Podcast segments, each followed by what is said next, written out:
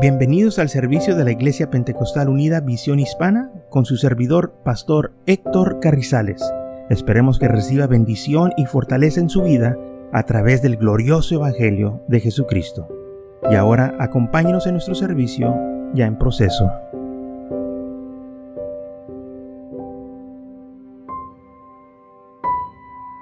Entonces Mateo capítulo 12, versículo 38 dice así, entonces respondieron algunos de los escribas y de los fariseos diciendo, maestro, deseamos ver de ti señal. Queremos ver si tú no eres igual que Juan el Bautista. Enséñanos algo. Le respondió Jesús y les dijo a ellos, la generación mala y adúltera demanda señal pero señal no se les dará, sino la señal del profeta Jonás. Porque como estuvo Jonás en el vientre del gran pez tres días y tres noches, así estará el Hijo del Hombre en el corazón de la tierra tres días y tres noches. Los hombres de Nínive se levantarán en el juicio contra esta generación y la condenarán porque ellos se arrepintieron a la predicación de Jonás, y aquí más que Jonás en este lugar. La reina del sur se levantará en juicio contra esta generación y la condenará, porque ella vino de los fines de la tierra para oír la sabiduría de Salomón. He aquí más que Salomón en este lugar. Muy bien, vinieron los fariseos pidiéndole una señal.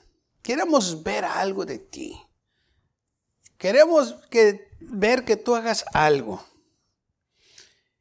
Y el Señor le dice, una generación mala y adúltera demanda señal. ¿Por qué quieren ver una señal? No se les va a dar ninguna señal, sino la señal del profeta Jonás. Así como estuvo Jonás en el vientre del pez tres días y tres noches, así va a estar el Hijo del Hombre en el vientre de la tierra. No tengo yo que darles a ustedes señal. Ahora bien, dice que una generación, versículo 39, generación mala y adúltera demanda señal. Lamentablemente estamos viviendo en unos tiempos en que la gente demanda una señal, quieren ver cosas para creer. Ah, dice, y hay un dicho que dice, ¿a qué ver para creer? Bueno, no sé qué quieres ver, ah, pero si la creación no te convence que hay un Dios, nada te va a convencer, porque pues qué bonito está los cielos, la tierra, todo lo que el Señor hizo, el mar, la grandeza de Dios.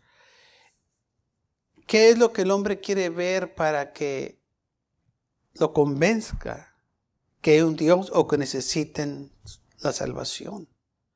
Sabe que hay gente que no importa qué es lo que vean, nunca van a servir al Señor. El pueblo de Israel miraron cuando salieron de Egipto muchas señales. Vieron cómo el Señor mandó las plagas sobre Egipto. Vieron cómo el Señor hacía llover maná del cielo. Vieron cómo el Señor abrió el agua, ¿verdad? Del mar rojo. Vieron milagro tras milagro. Y aún así dice la Biblia que su corazón todo el tiempo anduvo vagando, o sea que ellos no querían servir al Señor. Aún después de ver tanto milagro. O sea, ellos no estaban Ah, convencidos o no querían servir al Señor porque amaban más a Egipto, lo que Egipto les ofrecía.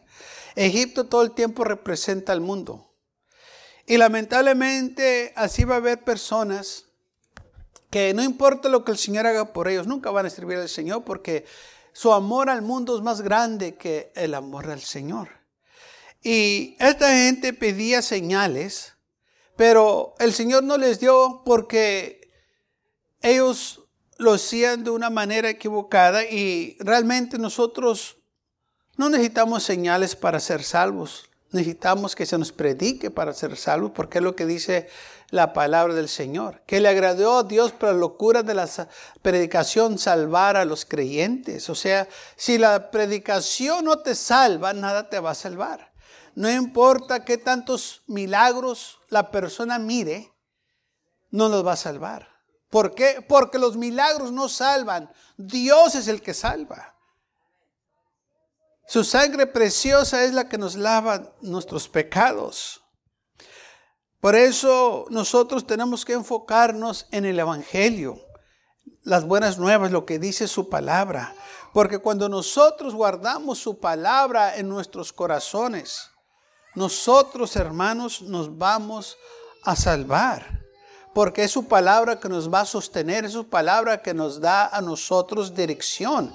Por eso nosotros tenemos que guardar su palabra en nuestros corazones.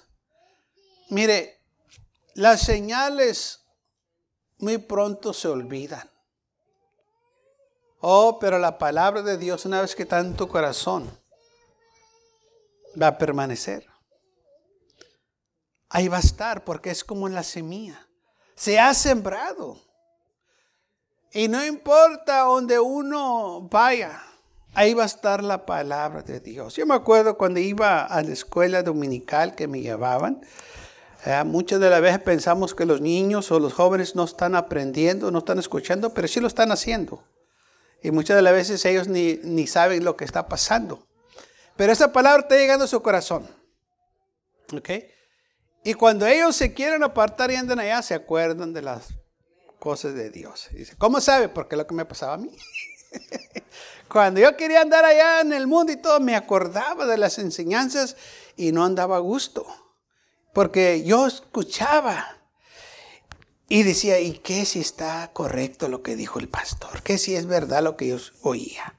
Pues sí, sí era correcto. Por, eso estaba esa palabra ahí, porque me estaba este, el Señor eh, tratando conmigo. Es lo que hace la no, no una señal, la palabra de Dios que estaba ahí. Que yo me acordaba de las predicaciones, que yo me acordaba de lo que decían los hermanos.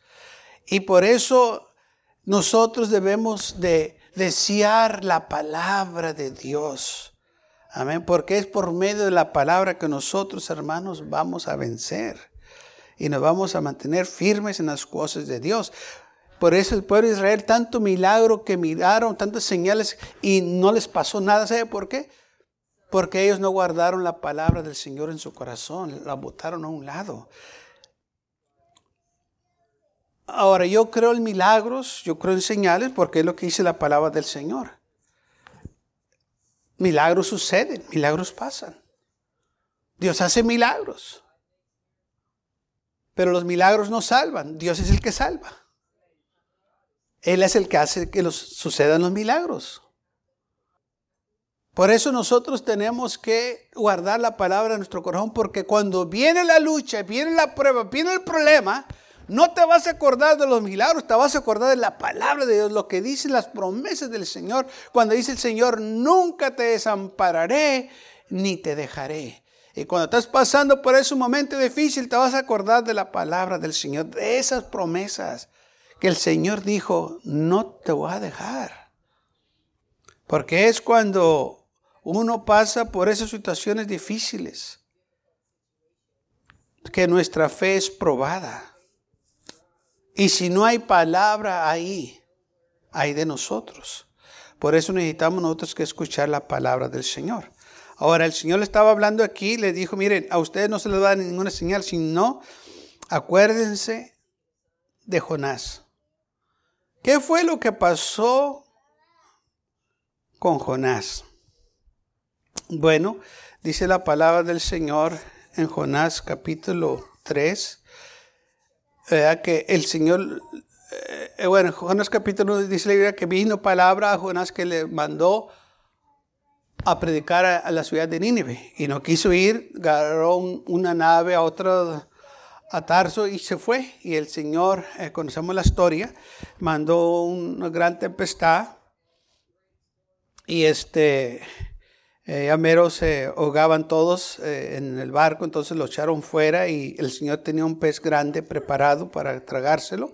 Y luego el pez pues lo lleva a la costa donde debería de irse para ir a predicar a la ciudad de Nínive.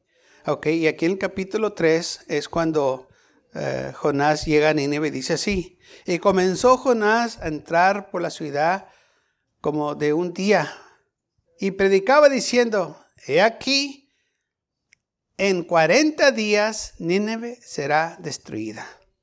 Jonás 3, capítulo 3, versículo 4. Jonás empezó a predicar diciendo, en 40 días el Señor va a destruir esta ciudad. Y los hombres de Nínive creyeron y proclamaron ayuno y se vistieron de silicio desde el mayor hasta el menor de ellos. Y luego la llegó la noticia hasta el rey de Nínive y se levantó de su silla y se despojó de su vestido y se cubrió de silicio y se sentó sobre ceniza e hizo proclamar y anunciar a Nínive por mandato del rey y de sus grandes diciendo, hombres y animales, bueyes, ovejas, no gustarán cosa alguna, nos se les dio alimento ni beber agua, sino cubriéndose de silicio hombres y animales y clamar a Dios fuertemente, convirtiéndose cada uno de su mal camino y de repentina que hay en sus manos. Entonces, cuando Jonás llegó a predicar a Nínive, se dio cuenta el rey de lo que Jonás estaba predicando, que el Señor iba a destruir la ciudad de Nínive. Ok, ¿qué gran señal hizo Jonás? No hubo ninguna señal. ¿Qué milagros? La Biblia no registra ningún milagro. Sino que dice que predicó que el Señor los iba a destruir si no se arrepentieran de sus malas obras. Ok, eso era lo que él estaba predicando. Y cuando oyeron los de Nínive que Dios iba a destruir la ciudad, que iba a terminar con ellos, empezaron a buscar del Señor. El rey proclamó ayuno y oración. Dijo, vamos a ayunar todos, es más, hasta el perro y el gato, todos los animales, todos van a ayunar aquí. Porque esto está serio. El Señor nos va a destruir y no queremos que nos destruya, no queremos morir, queremos vivir. Y dice la Biblia que empezaron a ayunar y Dios se arrepintió, o sea, siempre no lo destruyó porque ellos se arrepintieron de sus pecados.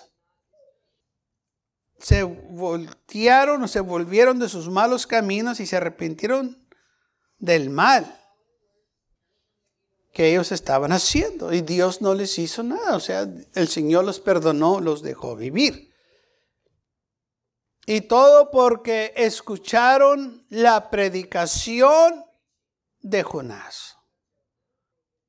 No les llegó ahí con este un gran ejército.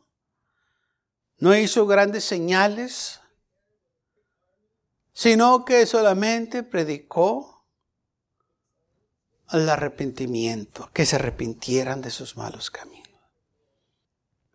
¿Mm? porque el Señor iba a terminar con ellos, porque estaban en pecado.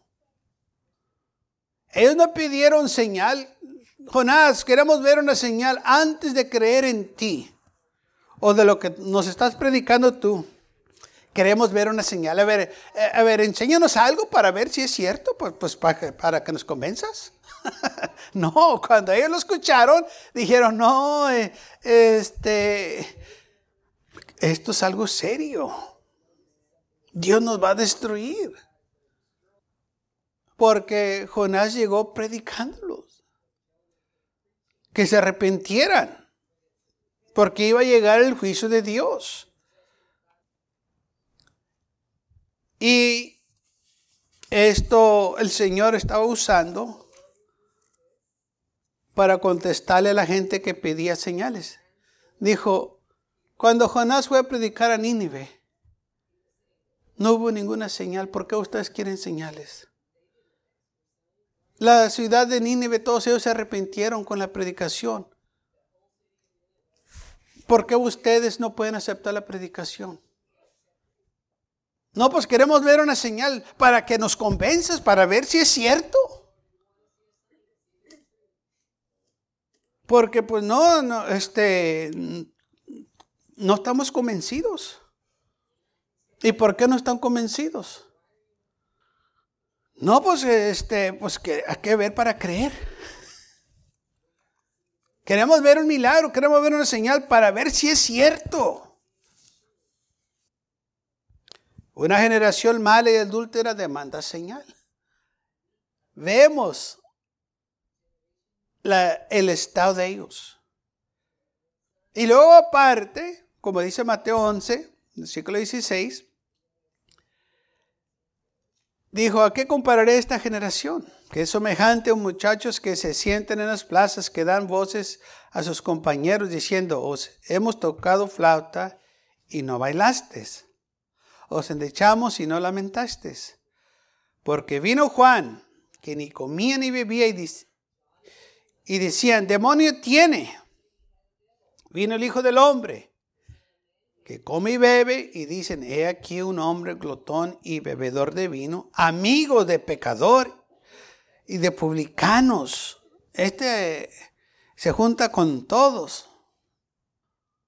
O sea, es, hay una generación, una generación mala, que no importa qué es lo que se haga o lo que miren, no van a creer.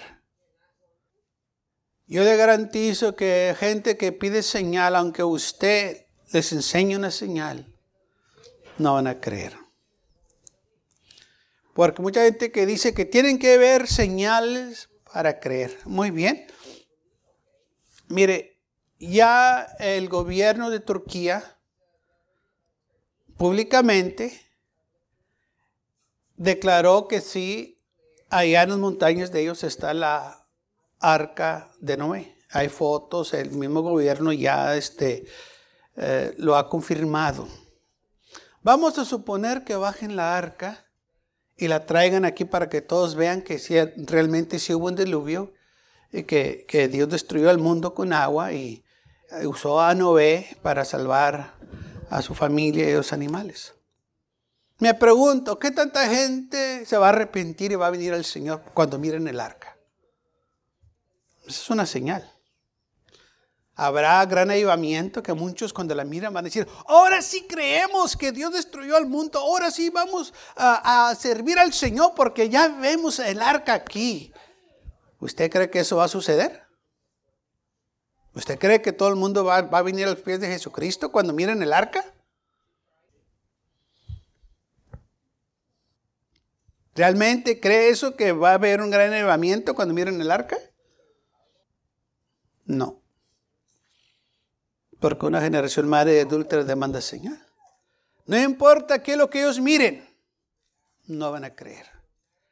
Van a poner excusas, así como aquí que dice la Biblia. Vino Juan el Bautista, él comía este, langostas y miel silvestre, se, vestía, su vestidura era vestidura de camello, pelo, eh, cuero de camello. Andaba entre el monte, andaba en el río y decían que tenía un demonio porque, por lo que comía. Y luego viene Jesús comiendo y bebiendo, o sea, la, gente lo invitaba a, sus hogares a comer y él iba a comer y, tenía compañerismo con ellos y no importa que lo invitaba, sea publicanos o pecadores, él iba y decían que tenía un demonio porque eh, se juntaba con estas personas, o sea que buscaban un este, detalle en él para acusarlo. O sea que no importa. Aquel no comía con los pecadores, andaba solo, decían que tenía un demonio. Y este comía con los pecadores y decían que tenía un demonio. O sea que no se les daba el gusto. Y así hay muchos. No importa qué es lo que suceda, van a buscar una excusa porque no se quieren arrepentir. Y por eso el Señor dijo, miren, no se les va a dar una señal. Si lo que sucedió en los tiempos de Jonás No los convence, nada los va a convencer. ¿Qué hizo? Bueno, estuvo tres días y tres noches en el vientre del pez y luego fue y les predicó. La gente se arrepintió. ¿Eh? Hubo gran llevamiento. Ellos no necesitaron señales, no hubo nada grande, no se levantaron muertos, no hubo gente que recibió su vista, o sea, ciegos, no hubo paralíticos, nada de eso. Pero hubo un gran avivamiento cuando se les predicó y vinieron a los pies de Jesucristo o a los pies del Señor. Ahora, ¿qué es lo que tiene que suceder en nuestros tiempos para que la gente venga al Señor? Si la predicación del Evangelio no los convence, nada los va a convencer. No importa qué tantos milagros sucedan. Lo primero que dice la gente, no, hombre, aquí no estaba cojo. Eh, se hizo. No, hombre, que no estaba enfermo. Le pagaron para que hiciera eso. O sea, aunque el Señor haga milagros, la gente no lo quiere aceptar. ¿Mm? Dicen que no es cierto. Son actores. Y bueno, y, y podemos nosotros, ¿verdad? Este, Reconocer que se ha visto fraudes, gente que usa el Evangelio para mal y hacer dinero, que han este, contratado predicadores falsos para que eso suceda. Pero nosotros sabemos que si el Señor quiere lo puede hacer también. Pero ellos usan eso, que no, hombre, es que todos son iguales. No, es una excusa. Es más, no necesitamos nosotros que ver esas cosas para ser salvos, para creer en el Señor Jesucristo. Todo lo que necesitamos es que se nos predique, que se nos diga, si no nos arrepentemos, vamos a perecer. Si usted no arregla cuentas bien con el Señor, usted va a perecer. Sí, esos milagros que se hacen, qué bueno que gente ha recibido milagros. Pero aún como quiera necesitan la salvación. No importa qué tanto milagros usted haya recibido. Usted todavía necesita que arrepentirse y bautizarse en el nombre precioso de Jesucristo para remisión de sus pecados. Porque usted y yo recibimos milagros, eso no quiere decir que somos salvos. Todavía necesitamos que se nos predique el Evangelio. Mateo 16 dice así, vinieron los fariseos y los saduceos para tentarle y le pidieron que les mostrase señal del cielo. ¿Ve cómo la gente le... Muchos todavía hacen esto, piden señales para tentar al Señor. Oh, pues yo necesito que ver para creer, para que me convenzcan. No. Porque cuando el doctor te dice que tienes cáncer, no te enseña el cáncer, nomás te dice que lo tienes. Tú le tienes que creer. Es su palabra. Está diciendo, ¿sabes qué? Yo creo que tú tienes cáncer. No, pues yo tengo que ver para creer. ¿Por qué no decimos eso? No, porque el doctor dice. O, pero cuando te dice la palabra del Señor, no crees, pero cuando te dice un pecador, sí crees. O cuando te dice el doctor, tienes un año para vivir. un año, doctor, sí, un año. Pero ahí le dice, de, modo que está establecido que el hombre muera una sola vez y después, y el Señor te ha dicho que vas a morir, ¿por qué no te asustas y te preparas? ¿Mm? Le hace más caso a un pecador que al Señor. Con el Señor le demandan señal. Es que yo quiero ver. Y al hombre le creen. No, pues es que es doctor. y, y aquel es Dios. ¿A quién le vas a creer? El hombre se equivoca, el Señor nunca se equivoca. Mas él le respondió y dijo, cuando anochece, dice, buen tiempo porque el cielo tiene arrobeles. Y por la mañana hoy habrá tempestad porque tiene arrobeles el cielo nublado. Hipócritas, que sabéis distinguir el aspecto del cielo, mas las señales de los tiempos no podréis. La generación mala y adúltera demanda señal, pero señal no se les dará sino la señal del profeta. Otra vez el señal del profeta. ¿Por qué? Porque si la predicación no te salva, nada te va a salvar. Y es lo que la gente no quiere oír. No quiere que les digan que están mal. No quiere que les digan, mira, la vida que estás viviendo no es correcta. La paga del pecado es la muerte. La gente no quiere que se les diga que están equivocados. Por eso muchos buscan un lugar donde se sienten cómodos, donde no se les dice de sus vidas pecaminosas. Un lugar donde nomás les hablan de prosperidad, de amor. Un lugar donde nomás les hablan de eh, pensar positivo. Y que no les hablen de sus vidas pecaminosas, sino ya no se acercan a aquel lugar. no sabiendo que necesitan la palabra verdadera.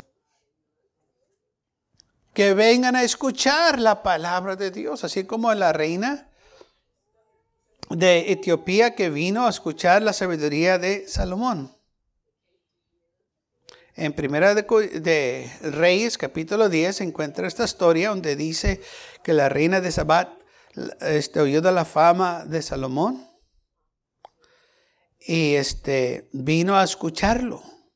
Todo lo que él este, decía, lo que él tenía, lo que ella vio, le impactó. Pero ella vino de los confines de la tierra, de, o sea, de lejos, para escuchar lo que Salomón, Salomón tenía que decir.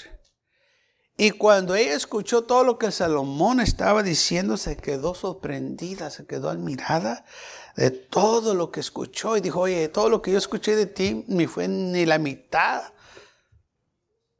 de tu grandeza.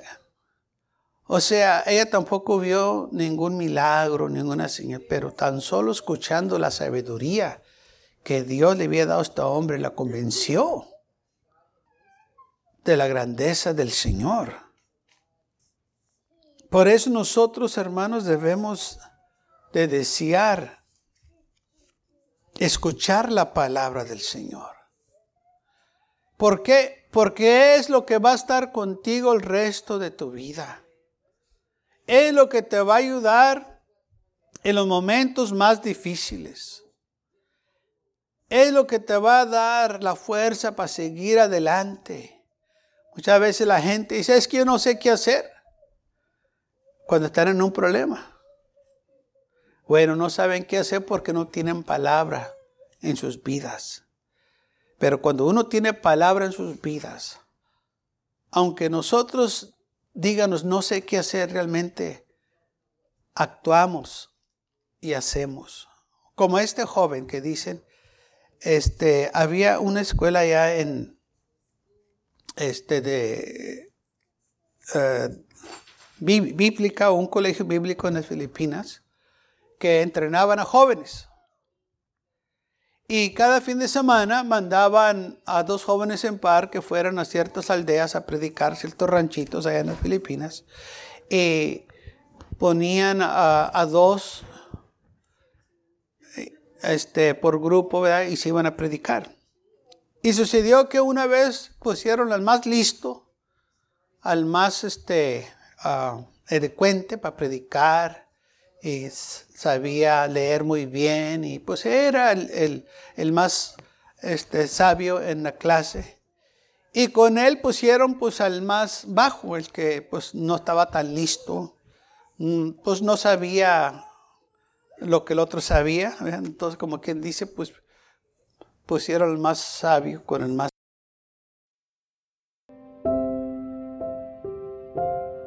Gracias por acompañarnos y lo esperamos en el próximo servicio. Para más información, visítenos en nuestra página web macallen.church. También le invitamos que nos visite nuestra iglesia que está ubicada en el 2418 Bowman Avenue con esquina calle 25 en McAllen, Texas 78501.